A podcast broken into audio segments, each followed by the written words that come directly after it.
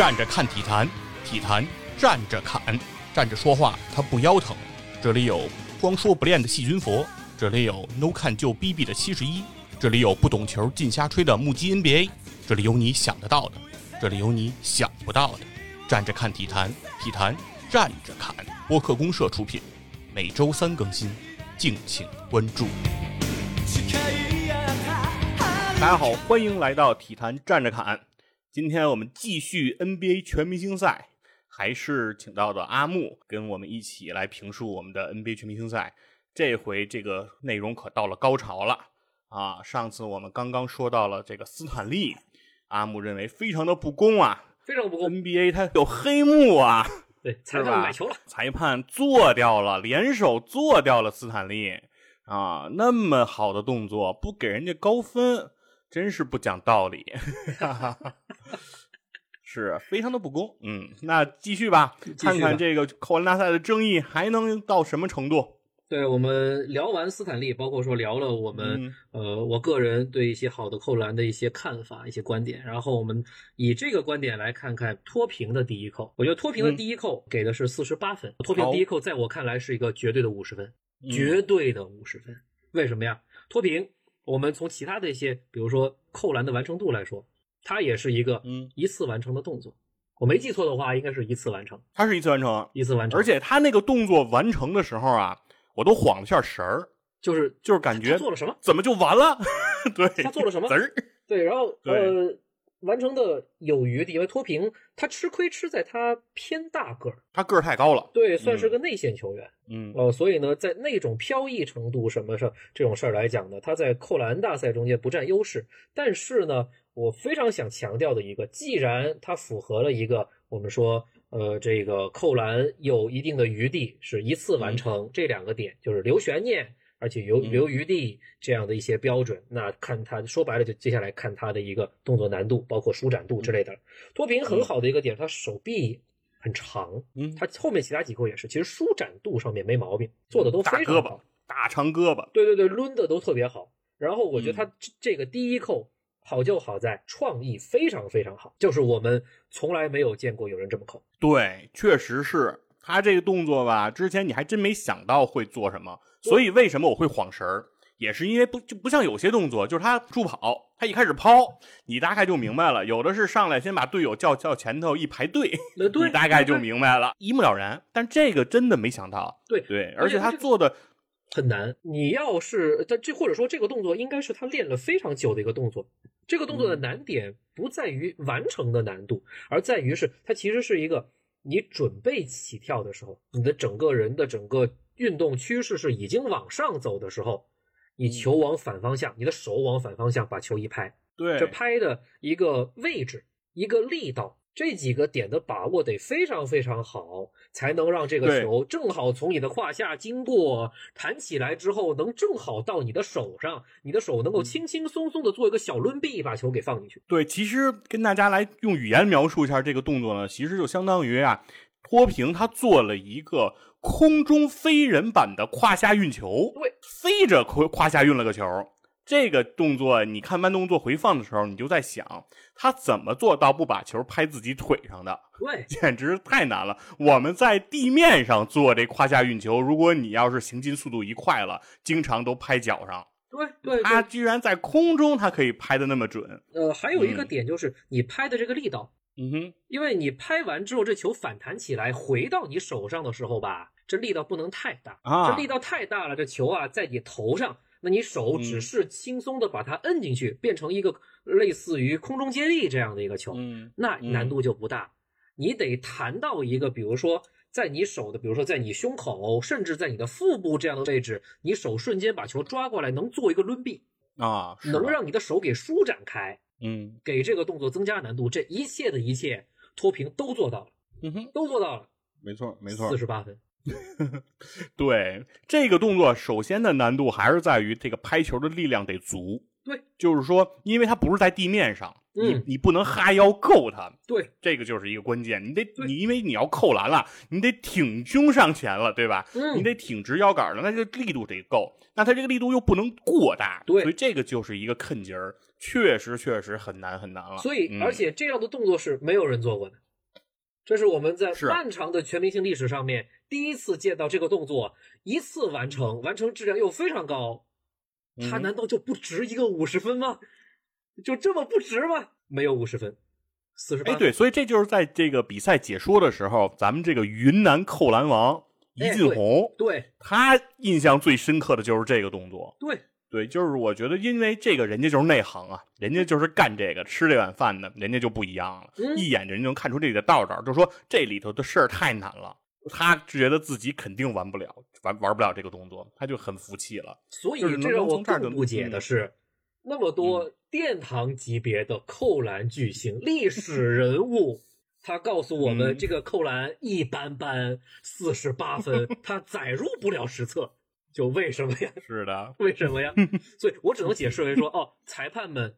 把斯坦利那个我觉得完成质量颇高的一个扣篮动作只打了四十四分，嗯为了分差不要过大，托平吃点亏。这个动作肯定质量上面比斯坦利那个更好，但是呢，给他一个五十呢，好像又不好意思，因为前面给斯坦利的分起点比较低。OK，可以，我我我接受我自己的这个猜测，哦，我嗯努力的让裁判们的打分逻辑自洽。嗯，也使劲给对方圆呀、给这帮裁判们圆呀、努力给裁判洗呀、真的是。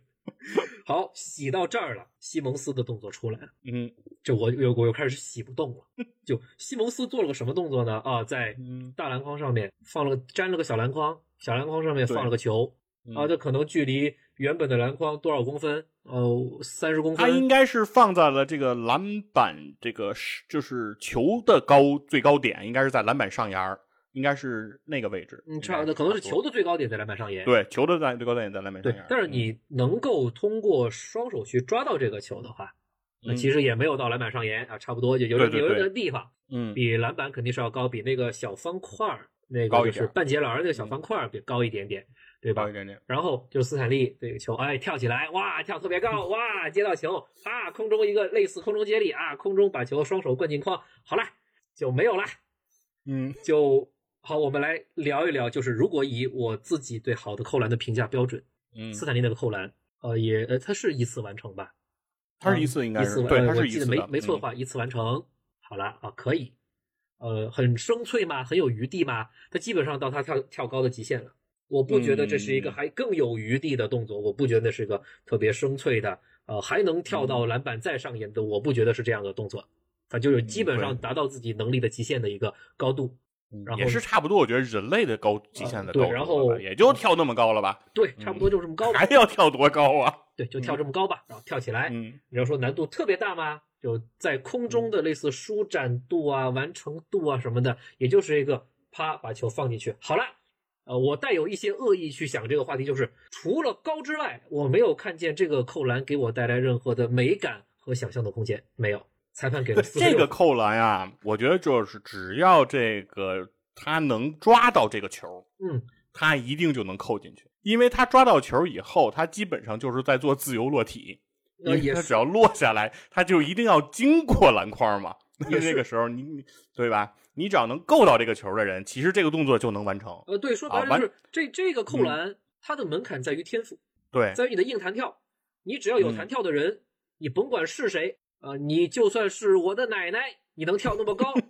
啊也能扣，那、也能拿到四十六分。那我奶奶也能参加扣篮大赛，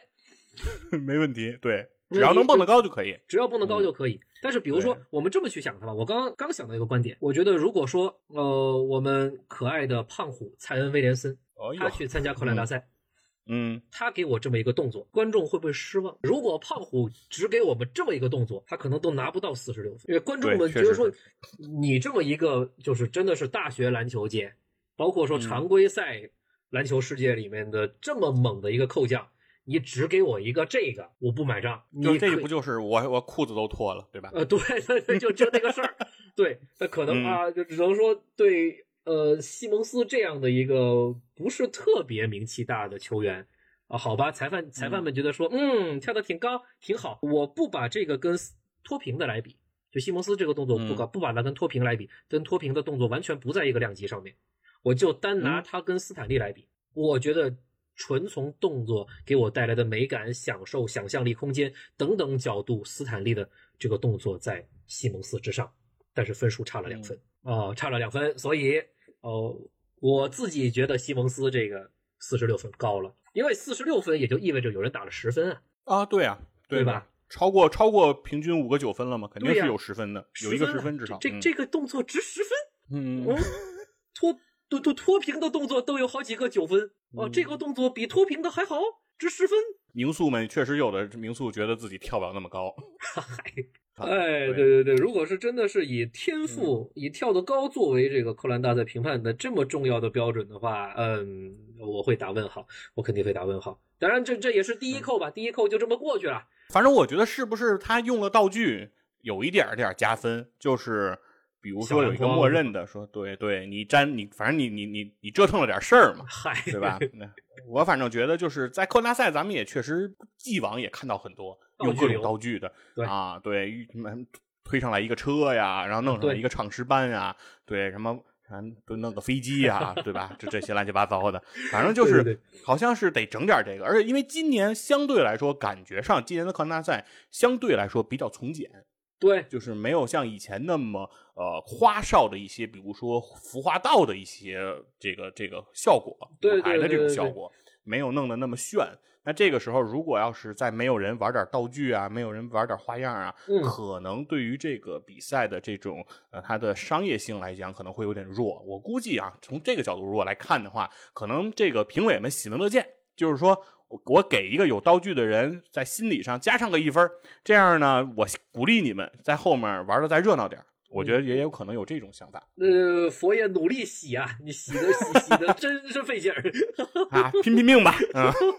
呃，来来，我们来聊第二扣啊，就是嗯。呃，因为从这个排名先后顺序来看，还是斯坦利先出来，然后、哦。呃，我觉得斯坦利这个扣篮是做了准备的，这哦。第二扣是绝对做了准备的。也许他如果一切顺利，这一扣是准备放在第三扣当决赛扣篮哦来用的，因为这次决赛一扣定胜负。对的，对但是斯坦利在第二扣的问题就在于他所选的原本想要选的那个动作，模仿戈登从臀后就双腿后边不做胯下，从两只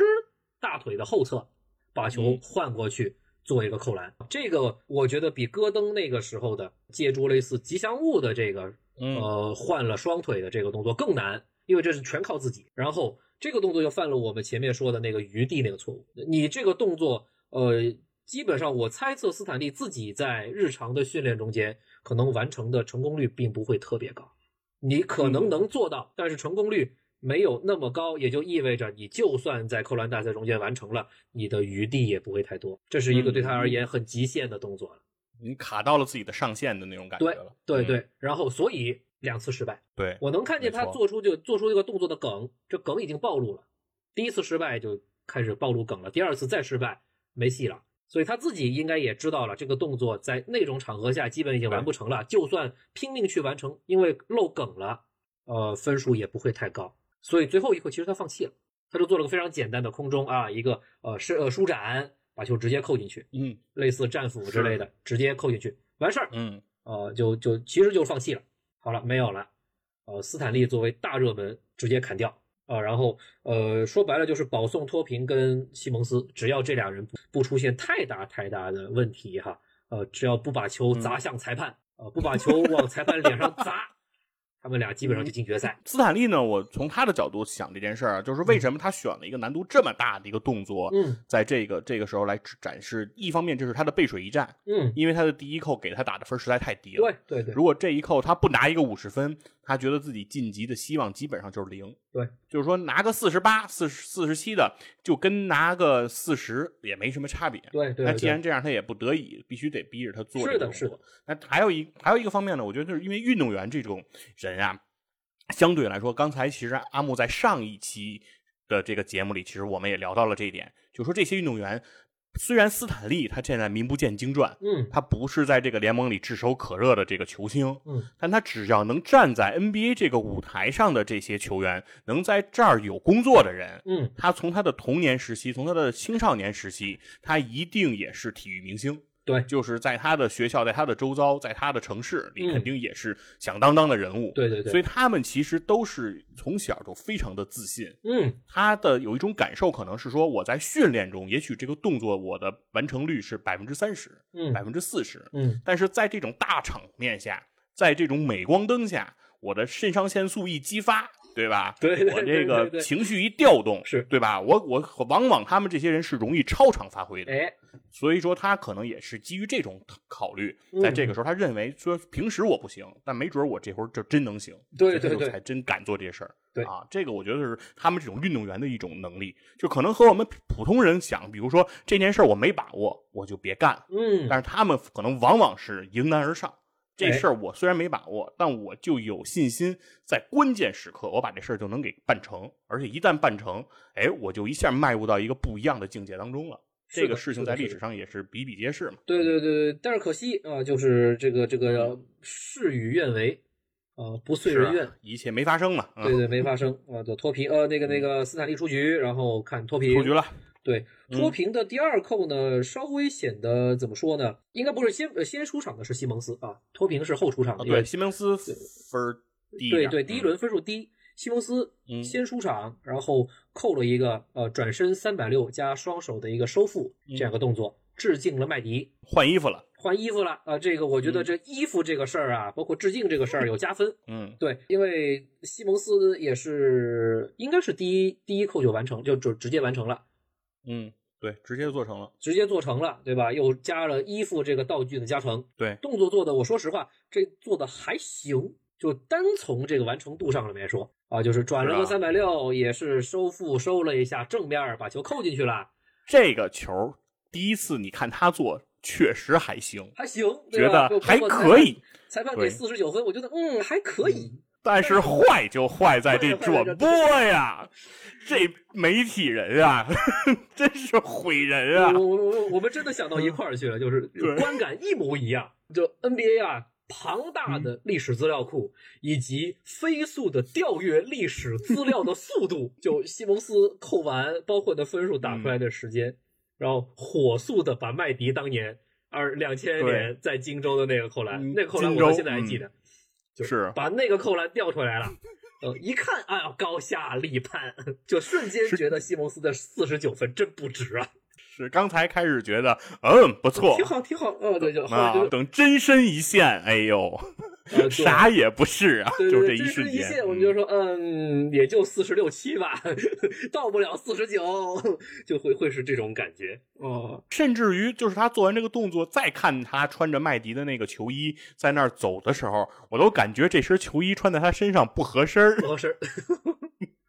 就是你，我不，我不能很很不好说，你不配啊！我不能这么说，对吧？有点不合身啊确实，嗯呃，确实，呃，叫麦迪那差大了，真差大了。所以好了啊、我所以我最后呃在自己的小笔记上面写着啊，西蒙斯四十九分又高了，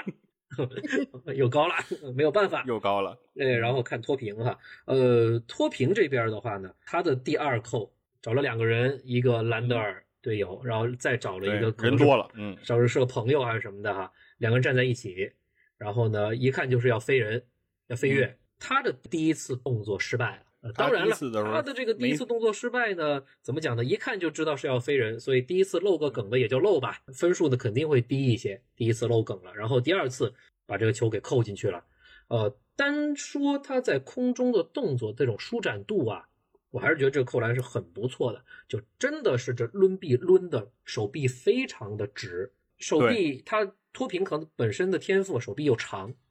嗯。所以又长又直的这样一个抡臂，速率也还不错，这么一抡，其实抡的会非常好看，也有没错，他抡了一个满圆，一非常满个三百六十吨满圆啊，员真是，然后嗯扣的也相对有余地，还不错。只是是很可惜，他这个完成的前提是撑了兰德尔的肩，嗯，那可不是一般的撑呃，这个很瓷实的撑。啊。兰德尔这下肢不错，我感觉啊，对对要是对要撑一个别人，可能给撑躺下了就。对对对对对，就是可能撑这一下太瓷实了，嗯呃，直接助长了几十公分的这种感觉。啊、所以呢，他这个所谓飞跃过人什么的呢，没有特别的能够拿到高分的这样一个基础吧。我捋一捋啊，NBA 历史上啊，就连内德罗宾逊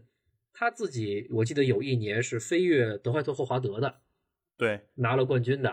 啊，嗯那几年就是内德罗宾逊连续拿扣篮冠军，这扣篮冠军就是历史低谷啊！不好意思，又对黑人哈，呃，就就历史真的是低谷，包括说他的那个也是飞跃霍华德是各种撑的，是，撑的非常的就是抬高自己的高度啊，才能飞跃霍华德给扣进去之类的，这也能拿冠军。当然那种是借了道具的，嗯是吧？超人跟那个那什么呃克星人啊，是是借了这种故对对有故事有故事对漫美嗯漫故事梗的，对，所以带来一些话题度什么。但是从扣篮质量来说，其实一般。然后内特罗宾逊人矮嘛，可能呃得拉到了一些我们不能说同情分吧，呃，就是类似这样的鼓励分，呃所以能拿有点视觉奇迹吧？呃，对嗯对对，呃，所以其实称这个东西，我觉得是扣分的。对，所以其实是不特别建议扣篮大赛的参赛选手是用呃飞跃的这个动作，因为你如果必须用到撑，你的分数高不了。对，然后是不撑啊，这人高不了。呃，对，不撑的话呢，这人高不了，你就就也没太大意思。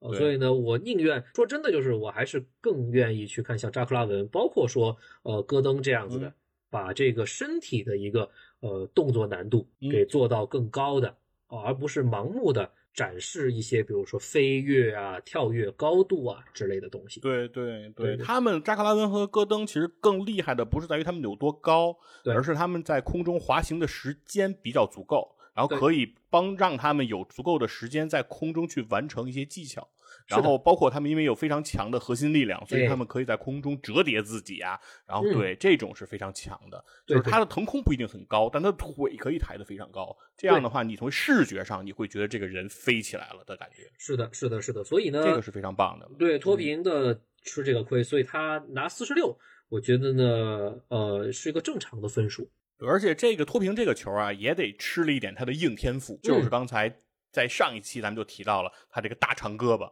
对这个球，他跨这两个人，如果是别的人，嗯可能够不着篮筐。啊，对，正因为就是他胳膊长，对吧？他大高个儿，胳膊长，他才能把这球着着实实的给揍进去对。要是别的矮的人，可能那个球就得脱手了，因为嗯他这个确实也是他的一个硬身体天赋来造就了这样一个扣篮。对对对对对，呃，所以所以呢，呃，他这个得分呢没有特别高。当然了，由于斯坦利的主动放弃，所以呢，这两个人不管怎么样，呃，就进了决赛。然后就看决赛最后一扣。然后呢，脱贫是先扣的，对，这次决赛比较紧凑，对就给一次机会哈、就是突然死亡这种感觉，就是一人玩一下，而且也不打分了，不打分省得你们了说韦德，呃，也就啊是其实腾讯这边的这个呃说法挺好的，就是说这届比赛没有五十分，因为最后到决赛不打分了，决赛开始前就注定了今天这场扣篮大赛是没有五十分的一个扣篮大赛，那就我们也就可以认为说，嗯，它质量可能整届不管怎么样质量不会特别高，然后嗯呃就看最后的动作吧，最后的动作一看啊，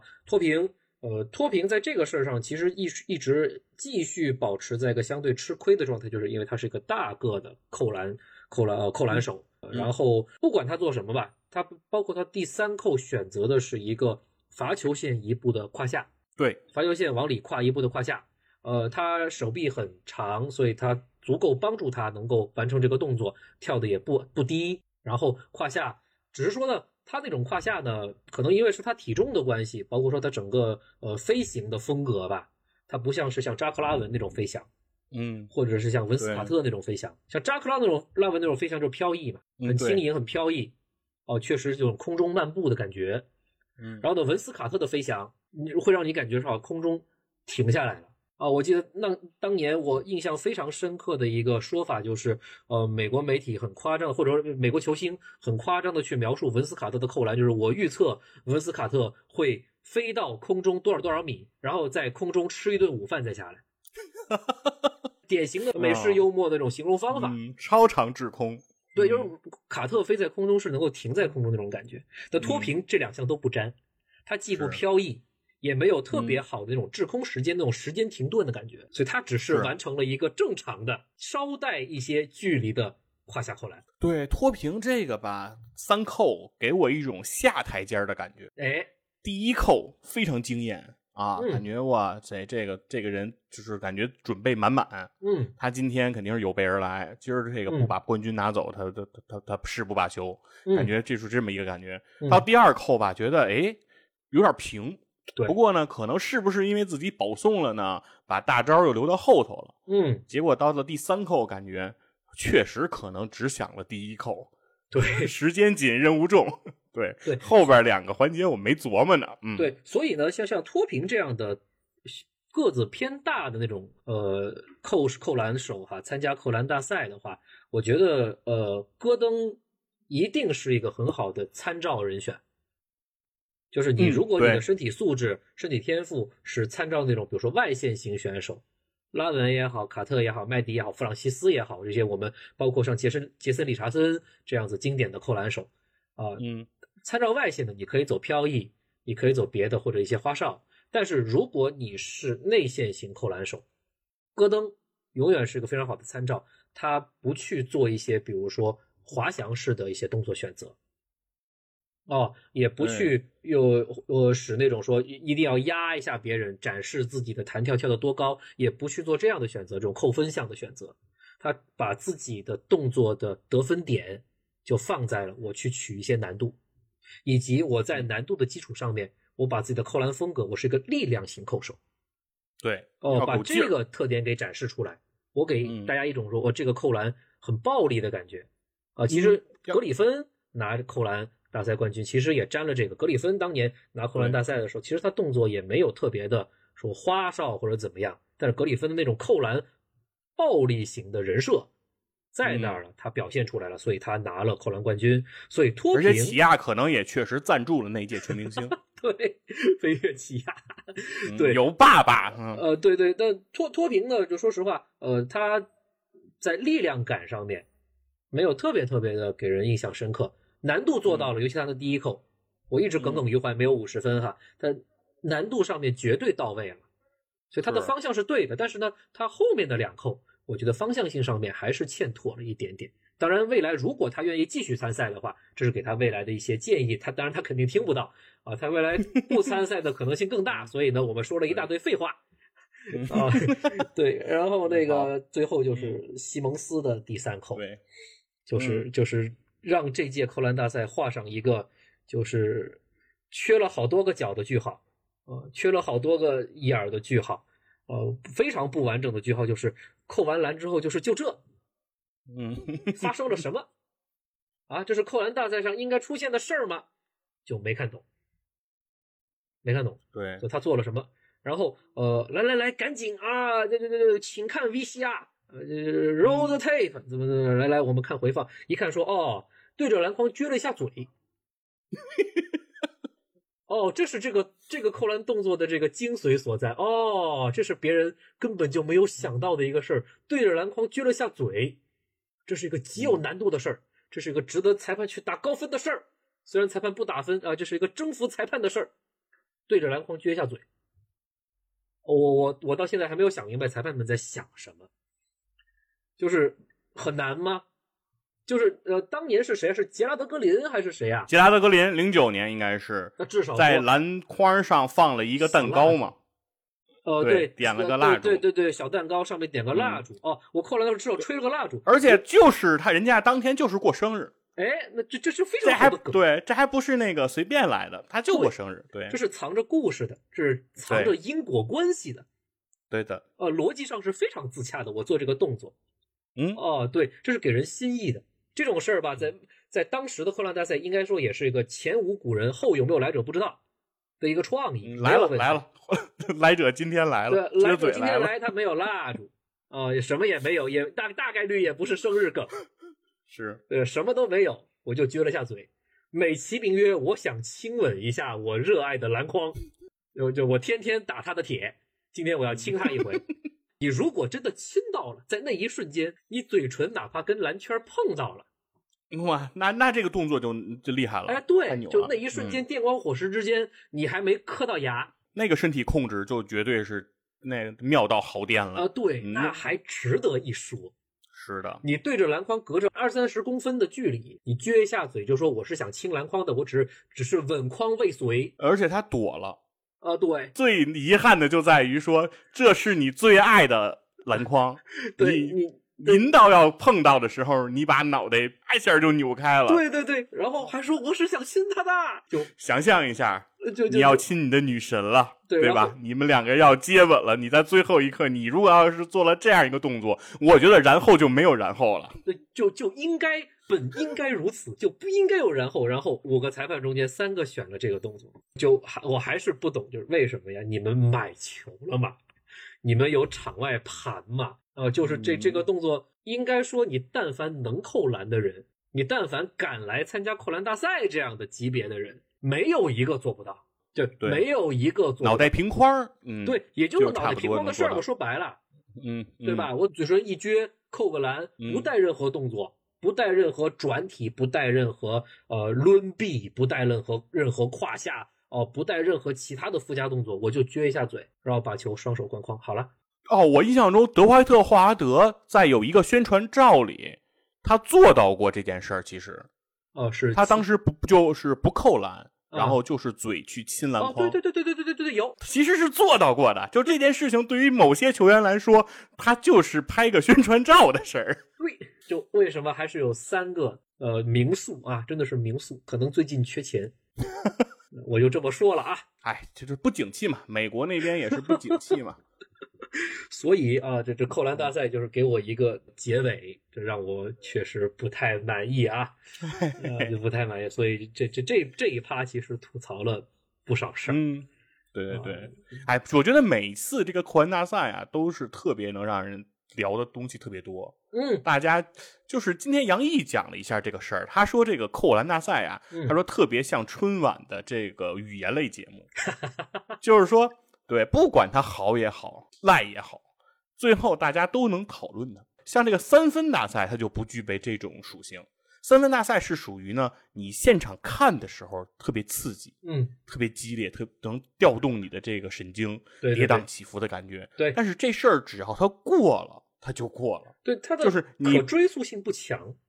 对，就是你不会有一天说，我打开电视，我看看什么二零一零年的三分球大赛是个什么情况啊，二零一五年的三分球大赛什么情况？但是扣篮的这种集锦和这种场面，可能是在日后的生活中容易被反复提及的。对，就像是春晚的这种相声小品，它可能在未来的这个电视上会不断的重播，但是春晚上的这些歌曲，它就不一定再有机会再用那个录像来重现重播。当然，这个歌肯定还会再唱，但是嗯一定不是说把春晚的那个场景再给你播一遍了。但是春晚的这个语言类节目，经常那就是原封不动的给你继续的录播呀，就是这种感觉。是的，是的。就真的有点很像。对对对，我们再如果再多花一两分钟去说这个事儿的话，就是扣篮大赛也好，呃，相声小品经典的相声小品，经典的扣篮大赛，因为嗯它的过程性特别特别的饱满哦，给人带来的视觉冲击，它不像三分，三分呃，我们不可能去分析。也不可能说时时刻刻就像我们今天呃上一期节目一样，把这个三分大赛的过程啊、那个谁花球全投进了，那个谁在四十五度投的特别好，不会有人去记这个事儿的。但这过程非常的简单，哦，结果是最重要的。但是对扣篮大赛来说，它这个过程，尤其是它这个扣篮的这个动作，它完成的这个过程，就像我们的相声小品里面在抖包袱的那样。对我们可能其实都知道这个包袱会怎么来，就是我们在回顾这些相声小品或者扣篮大赛的时候，这个包袱怎么来，我们其实都早有准备。但是这包袱来的过程，我们依然会不断的去回味，因为它的那个出来的那一下的效果实在是太好了。嗯，是非常非常有道理。对对对对所以说感觉确实很多东西相通嘛。这个也是感觉体育和生活之间是有很当很强的这种关联度的。啊对对对所以这也是我们体坛站着侃说从体育中来到生活中去。行，那今天等于是这个扣篮大赛的这部分，我们就先截过去啊，然后告一段落了。嗯对，现在该上这个主菜了，对吧？今年的这个 NBA 的全明星正赛，是我们得好好聊聊这事儿了。对啊，今年这个正赛也是别开生面。首先，这个穿的这个球衣，今天这一公布出来的时候，我就给阿发了个微信，这是什么呀？太丑，特别像玩黄队儿和蓝队儿蓝队儿，啊，黄的是那么的黄，蓝的是那么的蓝。嗯 就是一切从简。我觉得我其实当那个比赛球衣公布的时候啊，嗯我觉得我当时想的真的是倒不如回到最开始我们看全明星赛的时候，穿自己家啊队服。，对，就穿自己家的球衣，那个非常棒，我觉得那个对，时代。东部穿嗯浅色，西部穿深色，可能是我们这辈人最开始看全明星赛的时候那种对我们看那个时候就是那样的，湖人上来四个，嗯，对对对，然后可能现在联盟是为了卖球衣吧？对，多做一件产品出来了，是吧？对，全明星这个球衣也是一个产品。对对对，尤其是对那些资深的詹姆斯球迷、库里球迷等等，他们会收集这名球员所有穿过的衣服。哦。是吧？明白了，就是全明星赛的这个也得也得收呗。对，全明星赛的也得收藏，这才能才是一个完整的一个收藏的一个藏品啊。所以表达对球迷喜爱，当然联盟多赚一分钱，所以再怎么丑我也得造出来。今年比赛啊，呃，其实聊可以聊的事儿还挺多的。对，先咱们先说说，就是阿木，你觉得这一届全明星赛上这个名单啊，咱们不管主力还是替补，嗯，有哪些遗珠？比如说非常不错的人。他你觉得也应该进到全明星的这样一个，或者他也配得上全明星这个称号了，但是这回他没进来，你也觉得有这样的人吗？在这一些名单当中？那当然是有的哈。呃，首先作为一个我可以讲吗？我是马刺球迷哈。呃啊，次密的次密啊，那低调的次密。嗯，德罗赞没有进哈，我倒是可以接受这个事儿。哦，对我倒是非常能接受这个事儿。德罗赞包括整个马刺今年的状态，现在的呃西部排名应该暂时还在第六还是第七啊？之前非常好。在之前意外的到第五这样的位置，西部前五的球队的当家球员没有进全明星啊，西部前五的球队没有一个人进到全明星。呃，这可能也是整个联盟对马刺这支球队的认知。还是说你是一个很平均的球队，没有人特别的突出，名额给了更多的别人，就是因为最后一个入选是康利嘛？对，大家都会为什么是康利？对，大家都会把康利跟那个呃德罗赞进行比较，说啊德罗赞数据全面包围，呃，然后呢发挥作用呢，毕竟也是所谓马刺大当家，你凭什么进不了啊？等等等等，我倒是很佛系看待这个事儿，就像我现在很佛系看待我喜欢的这支球队一样。挺无所谓的，所以呢，德罗赞没进就没进吧。康利那确实是很好的球员，我们前面已经就上期节目已经聊很多跟康利有关的事儿，所以康利是非常好的球员，所以他也值得。包括说打这么多年球嘛，呃，康利跟杜兰特是一届的哦，对吧？奥登御用传球手，对吧？当年的状元是奥登，杜兰特，呃，榜眼探花是阿尔霍福德。第四就是康利，对吧？对，康利已经这么多年了，对对对，混了这么多年。一直在一个联盟可能是中上级别的这样的球星啊，这么对多挣了点钱，还天天被人数了。呃，对他其实后来就后来来说，他挣的钱并不多，对吧？对，刚开始刚签一大合同，全都说人家。呃，对对对，就这眼红啊。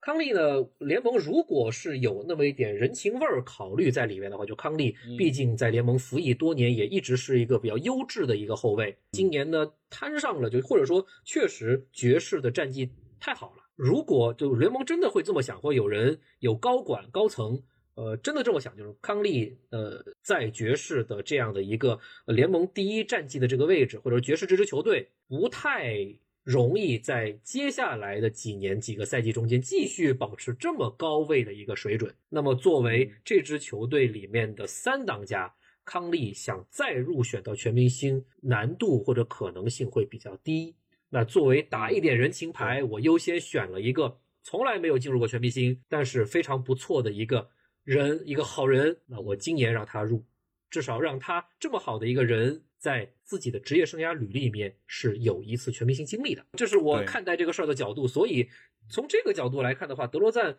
毕竟以前经常入选全明星，在尤其是在东部的时候，嗯，对，对吧？垃圾兄弟呃，对，不不缺这一次。站在这个层面去想的话，就呃不说那些说我战绩很好，你不选我就是不尊重我，我不我不站在这种角度去想这个事儿的话，我觉得没毛病，很佛系看待这个事儿。所以康利入没有问题。另外呢，你说还有谁，比如说能入的话呢？呃，吉米巴特勒吃了一些出场率的亏，包括热火的战绩的亏。其实热火因为贵为上赛季的东部冠军，总决赛球队。嗯，总决赛球队赛季初期的战绩非常的糟糕，这跟他的伤病有非常大的关系。所以当吉米巴特勒回来之后，热火是基本上保持着一个很强的一个上升势头的。现在基本应该，如果没记错的话，已经回到东部前八了，还是在东部大概八九的位置徘徊哈。吉米巴特勒的复出是功不可没的，但是呢，呃，稍微的可能吃了点小的出场率的亏。所以东部呢，其他入选的人呢，我觉得也没什么毛病，包括说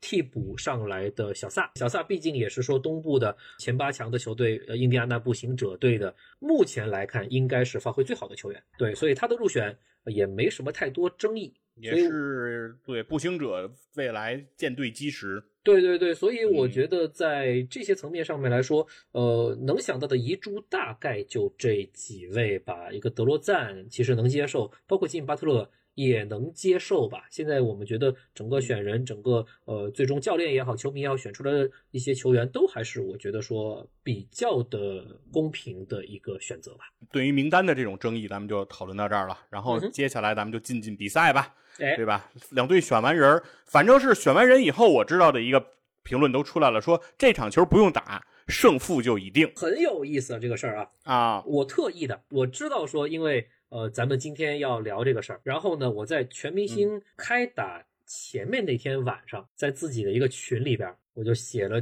几段话，我就说这个事儿，说虽然啊，詹姆斯队纸面上面是比杜兰特队要强非常非常多，但是但凡只要杜兰特队能在第四节开始的时候把这个比分啊咬住，哦，到最后时刻，杜兰特队有机会。我更啊看好杜兰特队，这是我当时的一个判断。就是全明星在开打前一天，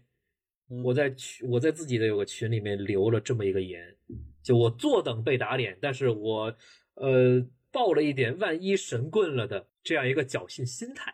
万一为什么呀？我为什么有这样的判断哈？也是其实是基于对，为什么会能那么看好没有杜兰特的杜兰特队？哎，对，就是为什么会这么想啊？首先呢，肯定是嗯哎，我们找一个不同的角度，对，对语不惊人誓不休嘛，对吧？被打脸就被嗯打脸嘛，对吧？就是互联网致富密码，呃，对，一一个是这种这种比较邪门的考虑哈，当然，嗯，很多是其实很多角度是参照去年的全明星，尤其尤其是现在赛制改变之后，呃，最后一节，呃，大家是数数不不计时是算分的。啊对，就像我们平时打球的那个说法，十个球对对对，那十个球种感觉了几个球，呃，二十四分。对所以呃，像上一届全明星第一次实行这种赛制的时候，嗯，第四节是真打的，对的，包括呃，他们在回顾的时候，明星们在回顾的时候说，呃，去年要真打这个事儿，保罗主动提出来的，最哦后，炮主席倡议的，主动提出来说，咱们第四届真打。哎，然后后一方真打之后，另外一方哎也肯定紧起来，双方确实就这么真打了。哦嗯，真打的过程中间能看到的哪些球员是在联盟应该说在去年的全明星中间第四节好看就好看在真的是最最顶级的水准，水准最高的，甚至单把这个第四节拎出来，水准可能是在总决赛、奥运会决赛之类的这样的舞台水平之上的，就全世界最会打篮球的十个人，用最后的几分钟呈现出了这个就是华山论剑般的这样的比赛，然后在这样的的，防守又非常的严谨。我们都记得登哥第一位嗯卡死了字母。哦，在那种气氛、那种中间，哦，防守非常的紧，你是很难很难这个跟他的这个赛制就有很大的关系，因为他这个不再是说我在有限时间内得分比你高就行，他是说谁先到这个分值。对那也就是说你在保证自己得分的时候，你得阻止对方得分，对不能说是像以前全明星那种，就是你得分我也得分，两边就互相得就行了。对对对，最后咱们就看看最后看谁最后一投投进了算谁赢就完事儿。但这个时候你为了让比赛能够保持悬念，你得阻止对方得分，哎这个时候防守就上来了，对，硬度就上来了。对，所以一个是真打到拼刺刀的时候，防守是真的防，对的。拿出全部就不惜受伤的那种防守，这这这在这在全明星里面是非常难得的这一个事儿。另外一个就是你想得分，你得有那种真的是其实是很简洁的杀人武器，在那种防守情况下面，尤其是全明星大家都不是特别熟，没有特别成体系的战术角度来看的话，你嗯打不出一些特别好的战术配合，无球掩护什么什么倒倒腾出一个特别好的机会，大家跑跑八字什么的，很难的。对，其实就是看你的明星有没有单挑杀死比赛的能力。所以站在这个角度，从去年的比赛来看，最终谁能得分啊？恩比德能得分，嗯啊，能做一些低位上的杀伤，也能做中投，也能做一些篮下的那种，因为他确实高壮，就这东西有能得分能力在那。莱昂纳德的能得分，有中投能得分，哦，像浓眉这样子能得分，哦，能吃饼，说白了，能吃个饼，就内线也有一个很好的高度优势等等，就这些有硬本事、硬功夫的这些，就并不花哨，这些人能得分，能打破僵局。那所以我在全明星赛开打前一天，我在思考的时候，杜兰特队虽然没有杜兰特这样的硬解得分能力的人，少了他了。对，那杜兰特队，我特意还在那个我群里发的帖子中间去预测了，最后如果咬到最后时刻，双方谁会在场？哦，哎，比如关键时刻上场的五个人，关键时刻上场谁会在场？比如说东部，因为当时是是不知道大帝不能打的，哦，对吧？大帝，对，大帝在场是一个硬解的得分武器，莱昂纳德，这两个人攻防一体，在水泥绞肉战的这种比赛中间，嗯。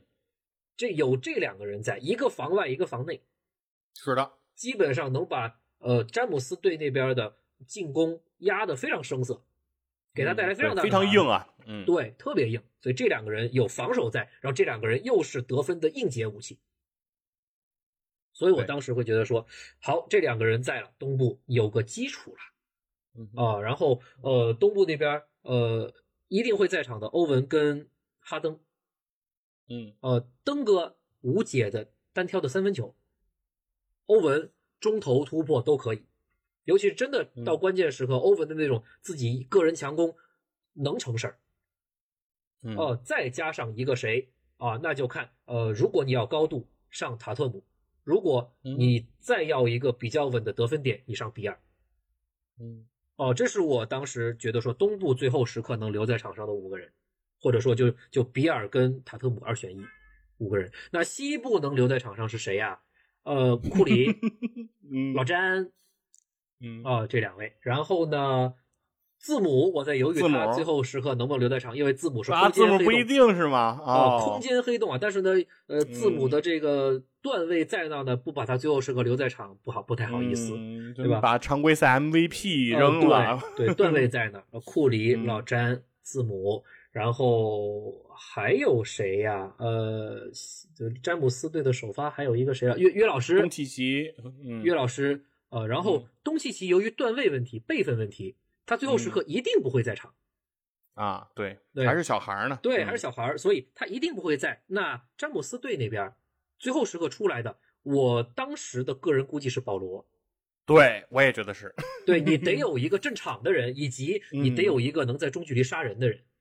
对，呃，然后或者利拉德，因为去年保罗在第四节，那就是最核心的这种存在，是的，是的。然后嗯或者说，因为你有大指挥官，你有詹姆斯在了嗯，呃，你嗯不上保罗，你上利拉德，我有一个嗯在外线超远的这种区间范围内能够杀死比赛的人也可以。嗯对，也可以，这是我当时预测的，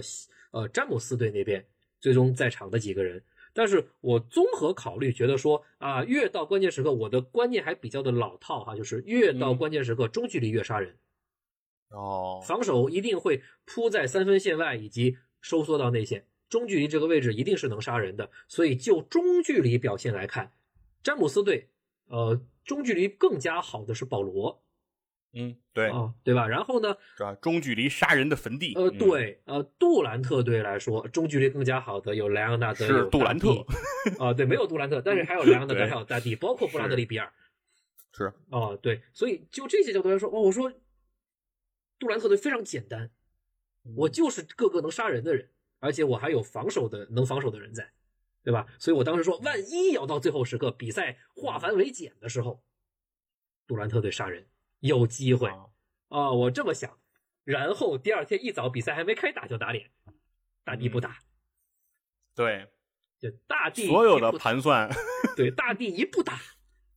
没都结束了，嗯，比赛结束没有了，对。没有了，没有了，对，没有希望了，对对对对，就就这样，你你不能有一个攻防一体，而且就内线占这么大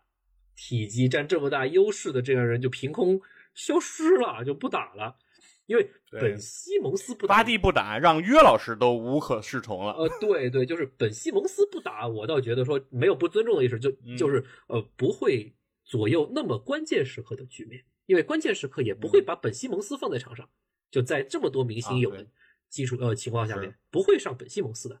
啊呃，但是不上大帝这局面就完全不一样。啊。然后呢，对，然后一看莱昂纳德说全明星赛今年就是无聊。啊，那一看啊，这个人也不想好好玩儿，行了，没悬念了。啊，所以这个对正赛在自己其实啊，我想神棍一把，然后到后来变成这样的局面，好，算了算了算了，然后我们就看比赛的过程吧，呃，过程比较好玩儿啊，呃，就是因为比赛的悬念性原本就不是很强，那么我们就看个热闹了。对，啊，全面看热闹，然后呃，热闹都是谁的啊？热闹都是谁造出来的？我们点几个名吧，其实大家看比赛都能心知肚明。呃，最热闹的库里，对，嗯，最热小学生，对，今天表现非常非常的嗨，呃，对，非常好，我觉得呃，就既把比赛打出了自己能做到的比较高的水准，就没有偷懒。呃，对对，我指的就是老詹，啊，就 等等啊，这这这这老詹啊，出工不出力，打了一会儿哦，呃，两次上篮不进，对吧？然后呢，对，低空飞行扣了几个篮，呃，助了几次攻，也就基本上就不玩了，对吧？呃，老詹确实累啊，常规赛累。老詹说了嘛，嗯，对，身体会来，精神不来。呃，对，就休养生息，他原本就不想玩，对吧？休养生息，在场下当拉拉当好拉拉队队员。也挺好，对。呃，库里呢，确实是做到说，在场上，呃，我把自己得分的事儿也好，娱乐大众的事儿也好，呃，串联队友的事儿也好，面面俱到的做到了，啊，这是得夸一下的事儿啊。呃，而且呢，呃，在整个比赛流程中间，呃，会有一些什么东西呢？我自己看下来啊，呃，库里刚开始的时候是给别人做球的热情非常高，嗯。一直在传球，一直在传球啊，然后呢，一直改呃在给饼，然后呢，呃他自己呢出机会就是基本上也少有那种说呃自己直接的运球之后去主动的去突去做后撤步三分也有啊，呃对着登哥做了一个登哥式的后撤步三分球还投进了 啊，对对对，就零九双铁，当着哈登学哈登，呃对零九双铁这两人很好玩哈，呃。很有意思的一个事儿是，他自己进三分之后有一个底角三分，投完不看，马上转身，啊，这个比他在三分大赛上那个还夸张啊，还夸张，投完马上就故意很很可能就不是可能就是肯定故意一转身，知道自己那球会进，直接看观众，哦，或者说直接应该是看，我不知道看的是队友还是对手，嗯，哦，就是那种感觉，一刷。啊，然后就充满表演性的一个三分球也进了，当然不进也可以。对，不进是另一个效果，不进也可以，不进不进不不进就是尼克杨啊，对对 对，不进就是呃尼克杨尼克杨一个经典的笑料，嗯。啊，进了的那就是你厉害，你真厉害啊，对，呃，就这种感觉，这种呃全明星赛这种表演性质的东西，通过一个很棒的一个进球出来了。啊，这是我们包括说，呃，慢慢进入状态之后，库里开始投超远了。嗯，因为呃，全明星赛现在看过来，我们抛开一些今年值得大家去记忆的点，呃，待会儿我们会说记忆点，就抛开记忆点，这全明星整个流程是怎么走下来的？这正赛啊，现在越来越多的，就基本上没人投中投中投。嗯，你在大家都是在刷分的情况下面是没人投中投的，大家都在干嘛呢？要么突破。后卫都在突破，然后呢，呃，大家所有人都在投三分球，对，就是三分和扣，嗯，啊，对，然后呃，三分球就投到现在，就原本可能会以为说，在我们上一个时代，三分球还是一个相对有门槛、有难度的事情，但现在啊，三分球没什么难度了。原本说我们放在全明星赛上面，就是展示那些球星过人球技的。一个舞台上面的时候，你为什么是全明星啊？啊，因为我三分投的准啊！以前是这样子的，投三分投的准不容易，现在投三分投的准还挺容易的。对这群人来说，对太多了，主要是，呃，对，所以大家都开始投三分的话，呃，比赛也没有特别好看。我说真的，比赛没有特别好看，所以因为他对抗下来了嘛，因为他们在全全明星赛上，你的防守强度是低的，对，所以在这个比赛的里面，你投太多的三分，你的质量就一定是比较差的。在常规赛投三分好看，是因为防守强度是高的，你的空间能够甩出来是很难的。对在那个时候，他的三分是有它的精彩度的。对但是在这种谁也不防你，你再投三分，和嗯谁都抢着防你、追着你，然后你再投三分，这完全是两个件事情。对嗯对对，所以呃，投三分意思不大，是呃，这就体现出库里包括后面利拉德另外一个价值就是开始投超远，这就是追回到求四分。呃，对对，就回到了那种说，哦，这事儿是有门槛，门槛还不低，不是所有人能做到的。啊、就这用这种来进一步刺激观众，说白了就是观众现在比较难被刺激起来，大家的口味都很高哦，就是米其林一星的都已经吃遍了，你不来点米其林三星的，觉得说嗯没啥意思了，就是这种感觉了。然后库里包括后面利拉德把米其林三星的菜给端出来了，一个是说我投超远，呃，就是我故意投超远，还有一种就是我将将失误了，我随便拽个球也是超远，我也能进，啊，这是把我们观众啊的情绪能够调动起来的这种事儿。就这我指的就是，呃，在腾讯解说的时候也说的，两个拉文对上，就金州拉文跟芝加哥拉文对上的时候，啊，库里失误了一个球，然后仓促间捡回来，直接丢一个超远三分，logo 区三分也能进，啊，这个也确实有那种实力在、运气在，包括表演性质在，都到了，这就是把这就是真正的变态准。对对对对，所以这就把观众的情绪呢也能够呃调动起来。然后呃，其实呃，库里在整个比赛过程中间，基本上就是在做这些事儿。一个呢就是，而且我觉得库里这一次比赛，我觉得愉悦大众方面确实也是下了一些功夫。对他也是首次和勒布朗·詹姆斯联袂在同一队携手登场，对对对，然后两个也是这算是阿克伦之子吧，嗯对吧？嗯，然后，而且库里也没有回避这种这种话题，在这个勒布朗做抛眉粉这个动作的时候，然后库里也凑上去跟着近距离观察，对，呃来学习，是吧？对对对，对，这是个什么样的动作？呃，对对对对，这这这就是说明他互动的那种，他也愿意去跟着话题，或者是他主动去制造一些这种让嗯媒体很喜欢、让球迷也很兴奋的话题，非常聪明的有智慧的表现。嗯，对对对，然后呃，整场都在做这样的事情。是。然后呢，而且这个勒布朗和这个库里这个联袂啊，确实也挺有意思的。有其中在比赛刚开始的时候，勒布朗给库里的一个球，嗯然后库里离着老远把球扔进去的时候，那个勒布朗看了半天库里，当时那种感觉就是。我在我再年轻一点的时候，啊如果能跟这个人在一起，呃，对对，对 那那对这个世界还有别人什么事儿？对，以他们俩来说，其实是绝配。当然了，这我们得说，就是老詹强哈，就呃，老詹跟杜兰特也是绝配。嗯，对，还有啊，包括库里，应该是第一节的时候啊，嗯抢断了谁，我忘了抢断的谁，但是呢，从后场直接就不看人，把球往后一抛，应该还是单手往后一抛，嗯啊、有缘分的接到的是老詹，老詹接到了之后，哎，给戈贝尔做了一个空接啊。这当然，这个精髓在于库里抢断之后就完全不看的，嗯直接球往后往自己的就前场就没什么人的地方一抛，勒布朗非常精准的对精准接到球，就这种球平时看不见，对，常规赛谁敢这么打呀？对对对，只有在全明星赛中间能看见的妙传，哎，这出来了，也是娱乐大众的一方面。哦，呃，库里这样的球，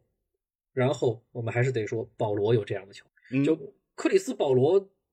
比库里还要夸张的，就在传球这件事儿上面，十六次助攻，十六次助攻，包括说打破了、呃，应该是魔术师约翰逊的全明星的这个助攻的历史记录。今天晚上应该就是奔着这个破纪录去的。呃，对对，然后呢，呃不经意之间呢，破了技巧赛的篮板记录，对吧？或者说继续嗯保持的这个记录啊，对，技巧赛历史篮板王嗯以及全明星正赛的历史助攻王啊，一个晚上拿俩王啊，挺好嗯。这个晚上能不能凑出五八呢？嗯 好像没有凑出来过。保罗的传球哈，就是让我感觉特别特别好的事儿啊，就是呃，保罗上场之后、有一段时间，就是勒布朗队上的是保罗跟库里两个人双后卫，哦然后呢分工也非常清楚，库里呢多少做一些无球跑动，然后保罗的给球心领神会。如果我们细看的话，在全明星赛中间会觉得这样的传球很违和，就呃好像说呃保罗跟戈贝尔打了个挡拆啊，按照正常的全明星比赛节奏啊，戈贝尔应该跳了，保罗应该给个空接了，就完事儿了。在大家的节奏都还没跟上的时候，保罗已经把球传到了侧翼，弱侧这边，库里突然有一个位置，我都不知道库里是怎么出来的啊，这种球传出去了，库里能进三分球。保罗跟库里传球还是不一样，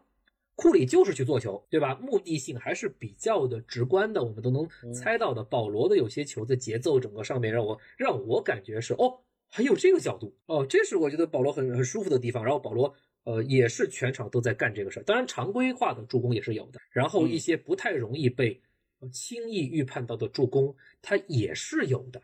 啊，然后这么不断持续的在做这个事情的时候，十六次助攻就慢慢慢慢的出来了，顺理成章的，对，不是刻意的那种追求，嗯，对对对，所以呃，勒布朗队其实我顺便再插个话，就是在选人的时候啊，詹姆斯自己是大指挥官，他选人的时候呢，选了东契奇做。做自己的队友，这个呢我没有特别直观的预料到。然后呢，他还把保罗选过来，就他们这个队呢能做球的人非常非常多哦。除了东契奇可能不太适应这个全明星的这个比赛的节奏，毕竟还生涩还年轻哈，还不好跟大佬们特别好的混在一块儿之外哈，呃。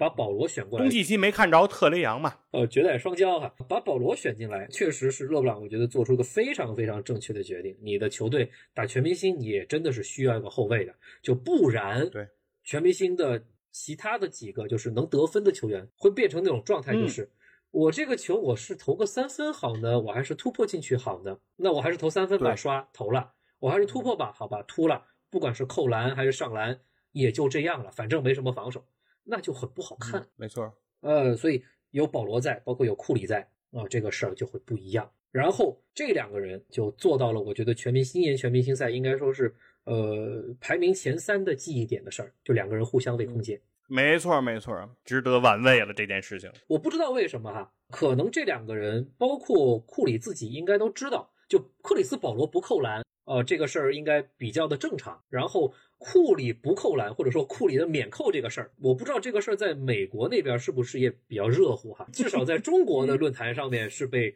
炒的，是就当做一个很好的笑梗来说的。我不知道在美国是不是。所以既然有这个梗在了，那就把这个梗拿出来去玩儿呗。所以保罗给库里一个空间，哦，免免扣之王金州拉文啊扣篮了，嗯，对吧？然后。库里非常心领神会的给保罗回了一个，保罗也非常心领神会的把自己跳起来也空接，几乎一样的一个角度扣篮，双手关框。那这个一来一回，两个平时不扣篮的人，据说说实话，其实欧文的扣篮率比库里还低哦。哎，这个咱们想不到。不过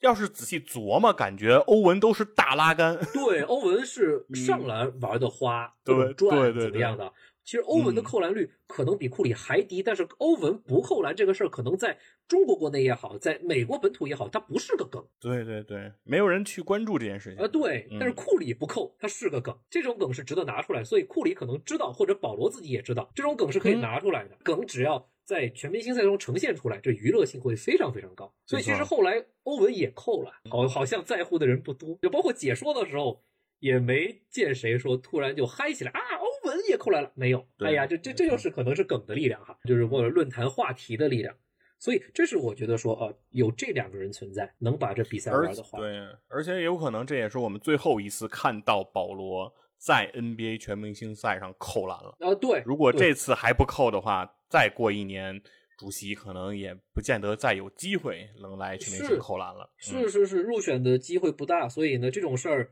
呃，能看到，我觉得是咱们这一代球迷，包括说就是看着保罗在零四年进入联盟之后一步步成长起来，呃，到现在就是顶顶尖的殿堂级别控卫的这个过程中间，我们能看到的东西，我觉得说很欣慰，也觉得说很很难得哈，能终于看到了。然后呢，其实这两个人哈。库里还做了些什么事儿，或者说保罗还做了些什么事儿？库里的一些超远三分前面已经说过了，那保罗做了什么事儿呢？保罗断登哥，保罗不止一次去缠绕登哥，呃，很明显的是断了登哥一次，呃，就直接从背后偷登哥一个，对，就登哥在那运运运，左手在那运运，保罗从后面就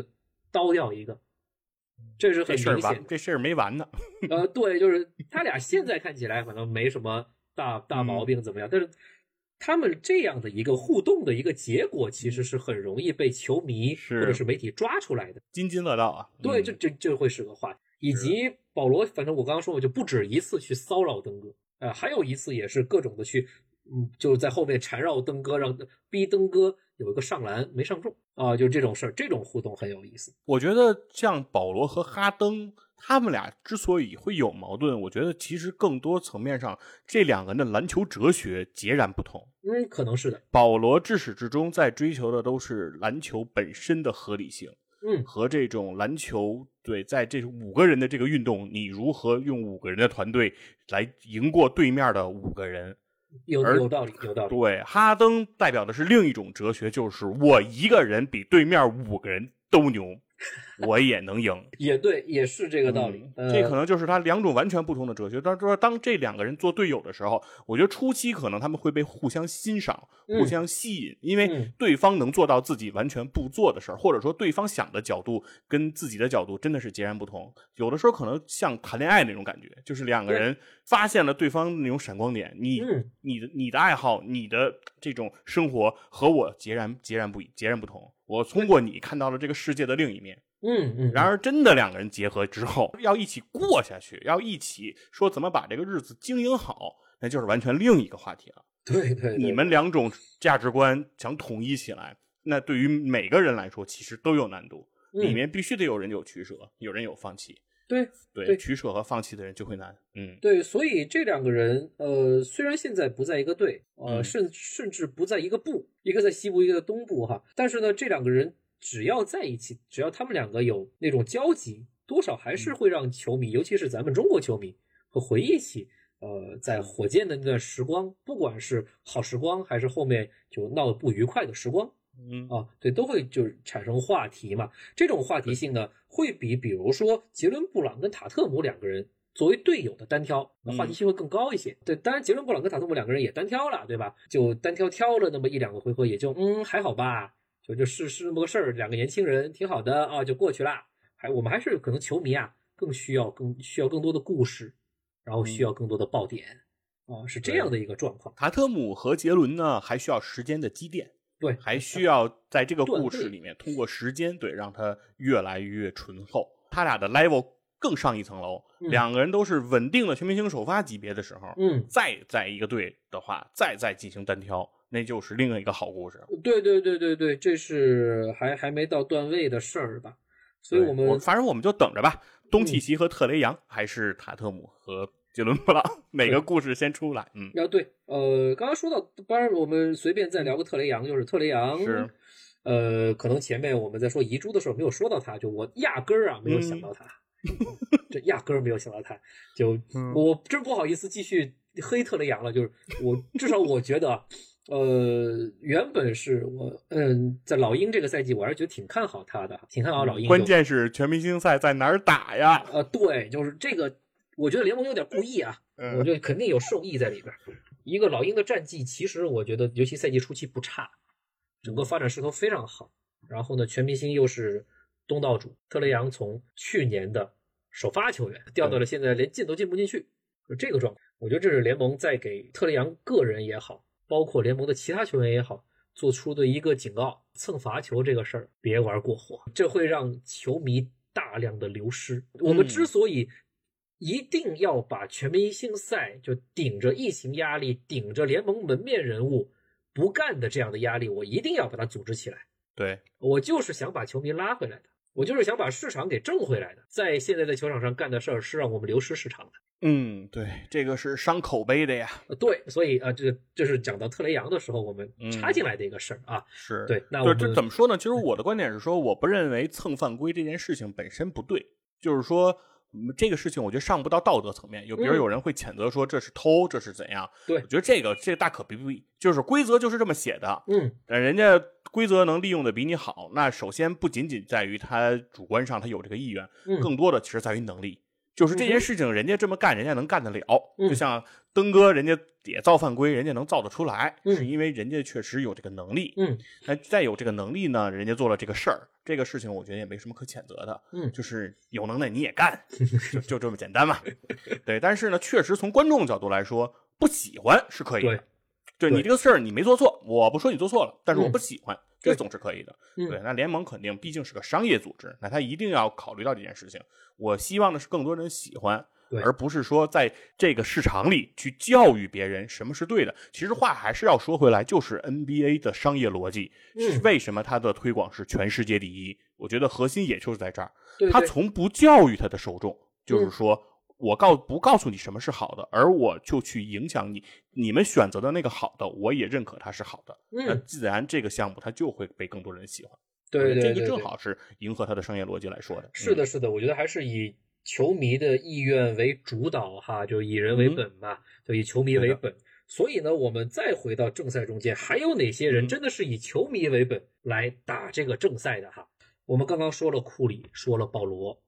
啊，就是那么我们这个全明星赛还有什么记忆点哈？有很多细节，比如说第二节跳球的时候是保罗和康利两个人跳球的，嗯哦，对吧？然后保罗跳赢了，坐在替补席上，库里嗨得不得了。解说在猜测，其实我个人也在猜测，他们在更衣室里边肯定说了这个事儿，双方啊有默契或者商量好哦对了。对，因为跳球常规意义上在比篮球比赛这个环节里，都是派两个大个儿，都是中锋干的活儿啊，对对对，所以最高的人。而这个时候选了两个最矮的人干这个事，这就很逗嘛，就这就就很很有很有很有意思。呃，对对，嗯所以腾讯解说他们在说这个事儿的时候，我印象很深刻，嗯就是说，就克里斯保罗啊，就打从自己大概几岁开始就没有跳过球，对吧？打了一辈子控卫，对吧？从几岁开始没有跳过球啊，几十年之后终于又跳了一次球，等等等等啊，就很很很很好玩的一个事儿哈。然后嗯呃，肯定也赌什么了吧，对吧？嗯，他们就球员很爱赌嘛，肯定要玩一个的。对对对库里就很好，嗯很开心的玩了一个这种小细节啊。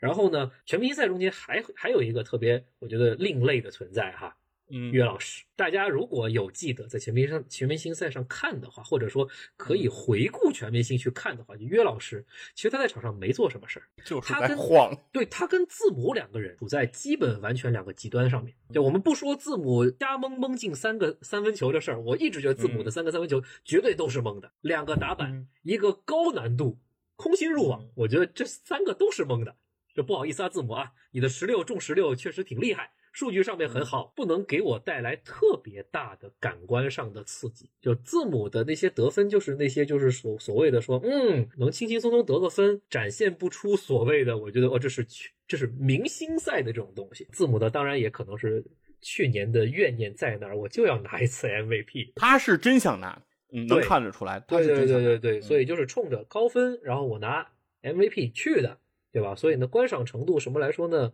一般。然后约老师就站在他的反面，约老师呢确实非常不在乎得分这个事儿。当然，呃，约老师呢给其他的队友做球这个事儿，他也没有特别的上心，我觉得啊不像他在掘金一样高位侧影，对，呃，打水球一样啊、嗯。那种的抓着，然后晃来晃去，嗯。然后给个基地策应什么的嗯，没有，也没有啊、偶尔做做手递手，仅此而已，或者给库里做一个无球掩护，仅此而已。那约老师把自己的点放在哪儿啊？真是娱乐大众。比如说一个非常好的球，岳老师跟字母都跑到前场了，没人防守了，就是基本上足球越位式的这个位置了，字母自己飞起来扣了，然后约老师就在那儿摊手。给约基奇给气的呀！对，大哥，大哥，嗯我在后边，你要不给我一个呀？就就开始摊手，做无语状。当然，绝对是演的哈，肯定不是针对字母怎么样，就就绝对演了一下。就是玩儿嘛。对嗯，对，呃，摊手一个。然后呢，呃，应该是第三节的时候，约老师是跟跟戈贝尔还是跟谁跳了个球？反正约老师在中线跳了个球，赢了啊，肯定不是戈贝尔，他们俩同队啊。赢了之后就不是正常参与到进攻哦，是在那儿开始抱手庆祝，开始把自己手抱在自己胸口，然后开始扭捏似的，就小朋友开心的就开始晃啊，就开始晃他在是场上就在这样做这件事。哎，嗯我赢了，我赢了跳球了。对，就这种事儿。所以我们说约老师，大家管他叫 Joker Joker，他就是确实可能在全明星这个舞台上面就扮演了这个，呃类似于就比如说 Joker 这样子的，去嗯在马戏团里面逗各位观众乐的角色。对，他本身呢又是一个胖乎乎的，嗯，对吧？跑步带喘的是这样一个大白胖子，大白胖子形象嗯本身就很讨喜。然后呢，再加上全明星整个的一个节奏，大家投个三分就换到另一边，不管投进投不进，大家换到另一边再投三分，再换到另一边再投三分什么的，节奏非常快。岳老师大部分时间在做折返跑，对，把他给跑得给喘的，对吧？所以很有意思。而且他有的时候会夸张的喘，就是说，对他跑了两下之后，然后他就会在那儿夸张的喘，然后一示意说这个比赛就是一场跑步比赛。对对对对对，所以他嗯就是这种状态下面给人感觉说他也太可爱了吧？对，嗯但我们明确的知道他是演的，对吧？包括岳老师经典的名言嘛，季后赛跟常规赛也都是篮球比赛，应该没什么不同啊。这话一听就知道是故意说的，就是文本段嘛，哦，但是他就是能给人一种说一本正经的胡说八道，或者是就他就能造出一些很有意思、很不同的一些搞笑的一些状况中间来。我觉得这也是另类的方式去娱乐一下大众。对，而这哦可能也是全明星赛的这种魅力，就是全明星赛给了这样一个舞台，对让约基奇这种性格，让约基奇这种有表演天赋的人，对在这个时候用这种形式展示了自己的另一项天赋，对对对，然后取悦大众，就相当于是继承了奥尼尔的这个衣钵。当年奥尼尔在全明星赛上会千千奇百怪的花样，拿球鞋的大哥大呀，然后各种各样的花哨的这种动作，然后自己偶尔还做个胯下什么的。是是是，他也是也是同样的这种这种这种行为，尤其像奥尼尔，他在常规赛、在季后赛，那就是巨无霸的存在，对。那就是联盟内线统治者的存在，对。不可能在场上向你展示这种这种时刻，那他一定是需要一个舞台，那这个舞台就是全明星，这个舞台就正好给了他，他就在这个时候让大家全都记住他了。呃，对对，所以我呃想到这些，就是借我们网上著名的 NBA 篮球写手金一墨他自己写全明星的评论中间，他说到一个就是快乐是一种天分，呃，有些东西就不是真的演出来的那种啊，就是自己原本的就是个乐天派，才能在这样的舞台上面给大家带来这种快乐的释放和弥漫和这种类似传染这样的东西。对啊，你自己本身你得有快乐的天分，所以约老师是有快乐天分的，呃，包括库里也是有快乐天分的，哦，是这种。是是，呃，相比起来，我最后要讲的，呃，全明星赛中间让我印象深的一位啊，就是呃表哥表哥利拉德，他的快乐天分没有那么夸张。嗯，哦，好像我们平时在常规赛也好，包括全明星赛，难得看见利拉德会有一些特别开心的时刻。嗯，这是个没得感情的杀手。呃，对对对，是这种感觉。然后，但是利拉德确实给我们全明星这届全明星带来了不少记忆点。就他是呃，在我印象中间，第一个在全明星赛中间是正儿八经踩着半场线嗯投三分球投进的人。哦、除了那种说我们在呃比赛读秒的时候，随后在后随便在后场一扔，随便扔一个，对，嗯。这种是蒙的哈，这种不算哈，正儿八经的用标准的出手姿势在半场线的这个位置，还不是嗯。logo 区，logo 区其实跨了好好大步呢，对吧？在半场线这个位置把三分球稳稳投进去的人，这是我印象中第一个人。其实媒体很有意思啊，呃，联盟在比如说库里进超远三分的时候，两个拉文对位这种的这种镜头下面，库里进超远三分的时候，一进完，媒体直接把镜头第一个对给利拉德，哎呦，镜头语言有事儿啊，对镜头语言非常的嗯明显，很充分啊，嗯，所以就嗯。等着利拉德上来去表演超远三分，不负众望的把这个三分球这种门槛又提升了一个级别。是，而特别有意思的是，当应该是第二节的末段结尾的时候，利拉德上来哦嗯，把踩线的那个应该是是那个时候吧，一个超远三分，半场三分投进去的时候，库里跟了一个。对的，虽然没有踩到那个中线，但是呢，比嗯中线前面也就多了一步而已，也进啊！不管是蒙还真的是实力，不管是怎么样，嗯这两个连续的超远三分进球，就是把这个比赛这种水平、这种可玩性也好、观赏层次也好，提高了一个档次。对，感觉利拉德和库里在那一时刻是向着人类巅峰去迈进，呃，对，就是对人类的。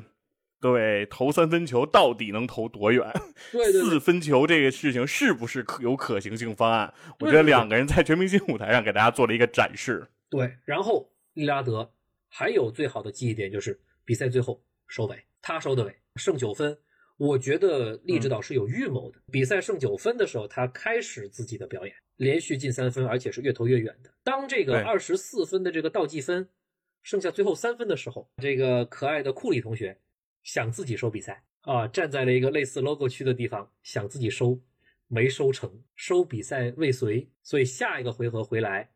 还是老老实实把球给了表哥。啊，给你，给你，你来，你收，你收，然后在一个超远三分的位置上面收了比赛，实力，那真的是实力，嗯。连进三个超远，把比赛收完，大家下班回家。这个表哥，呃，这个表哥不是那种呃五时将至那种表，就是下班打卡时间到的那种表。啊，投完，来来来，下班下班，大家打卡嗯走人，特别特别好。我觉得整个全明星参与的所有的球员、教练员、工作人员，其他的配套的一些周边的工作人员，都要感谢 利拉德收比赛收的这么快，这么干脆，大家都早点下班，对，因为利拉德的努力，第四节就打了十五分钟。特别短。呃，一年之前的这个第四节打了四十八分钟啊！想一想，没有对比就没有伤害呃啊！是啊，就就嗯哎呀，所以这比赛怎么说呢？当然，故事肯定是有故事的。呃，你嗯真得非得说，我当然还是愿意看去年的全明星那种悬念感、那种紧张感啊。今年没有紧张感，今年就是大家开开心心的、娱乐的啊，当然也不乏故事的啊，把这是比赛打完了啊。去年那种全明星可能就是会不一样，就是有的时候看全明星，我们是看的那种精彩的这种对抗，嗯，比如说像当年科比和马布里对的那种对标，对对对，然后有的是啊，对和艾弗森那种对标了，嗯东西那时候的东西两部之间，那一次是呃，应该是这种攻击型后场的集大成者们的第一次集体绽放。两千零一年在那个，是，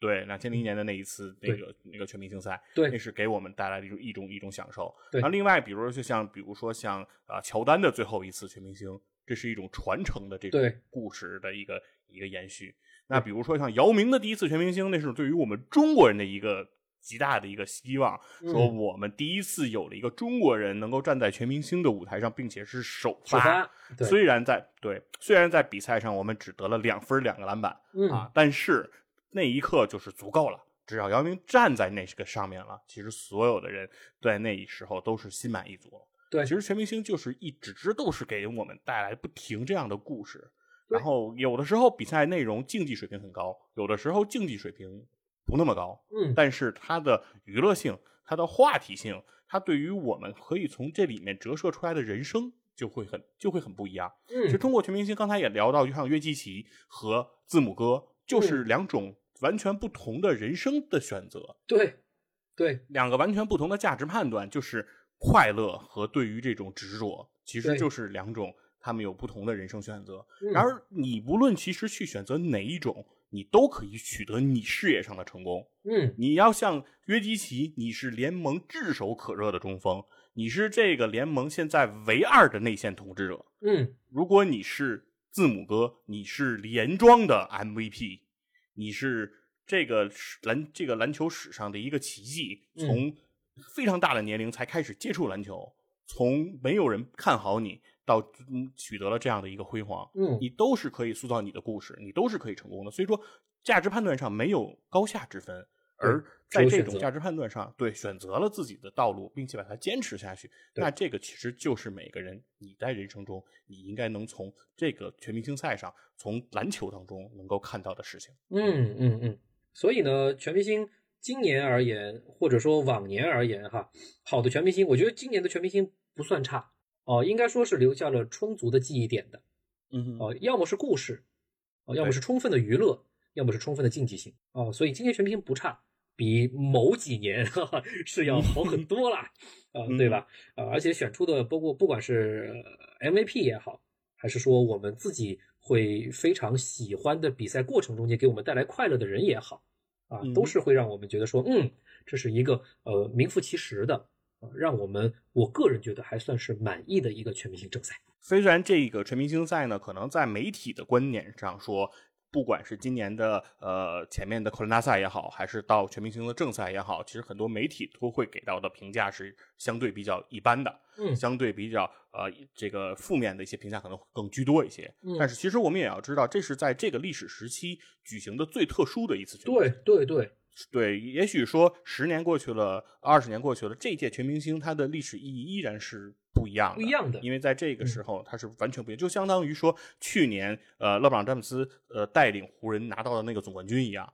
他也是在一个非常艰难的一个历史时期，他完成了这样的一个成就。是。那在过去多少年，这个件事情一定会被人不停的提及，然后在嗯。这届全明星里发生的故事，也会不断的有后人去重复它，去传承它。对。包括我们今天这期节目，也会可能有很多朋友他会听到这期节目，然后把这期节目的故事再讲给他身边的朋友，可能这就是这个全明星的魅力的一个非常重大的一个存在。对，今天非常感谢啊木鸡和我们一起啊聊了这个全明星赛的很多内容。木鸡的功课呢，依然哈、就像木鸡 NBA 一样做的还是非常的详尽。然后对于比赛的细节，现在给我讲起来，反正我今天听上去真的就是一个如临现场，感觉解说又重新在我耳边重新说了一遍的感觉。不知道各位听众你们的感受是是怎么样的？对，反正有几位听众啊，我对你们的印象其实是非常深的。比如叫什么有一种霸气叫詹姆斯，对吧？爱火箭爱木鸡的女孩儿，什嘿么那个北魏哥哥，对吧？你们这几位，我希望尽快把你们的这个课后作业交到木鸡这儿啊，跟写一篇你们的听后感。我对你们的名字太熟了，谢谢谢谢谢谢。嗯，然后也非常感谢大家的陪伴吧，然后感谢阿木，我们今天的节目就到这儿，跟大家说再见吧，拜拜。拜拜。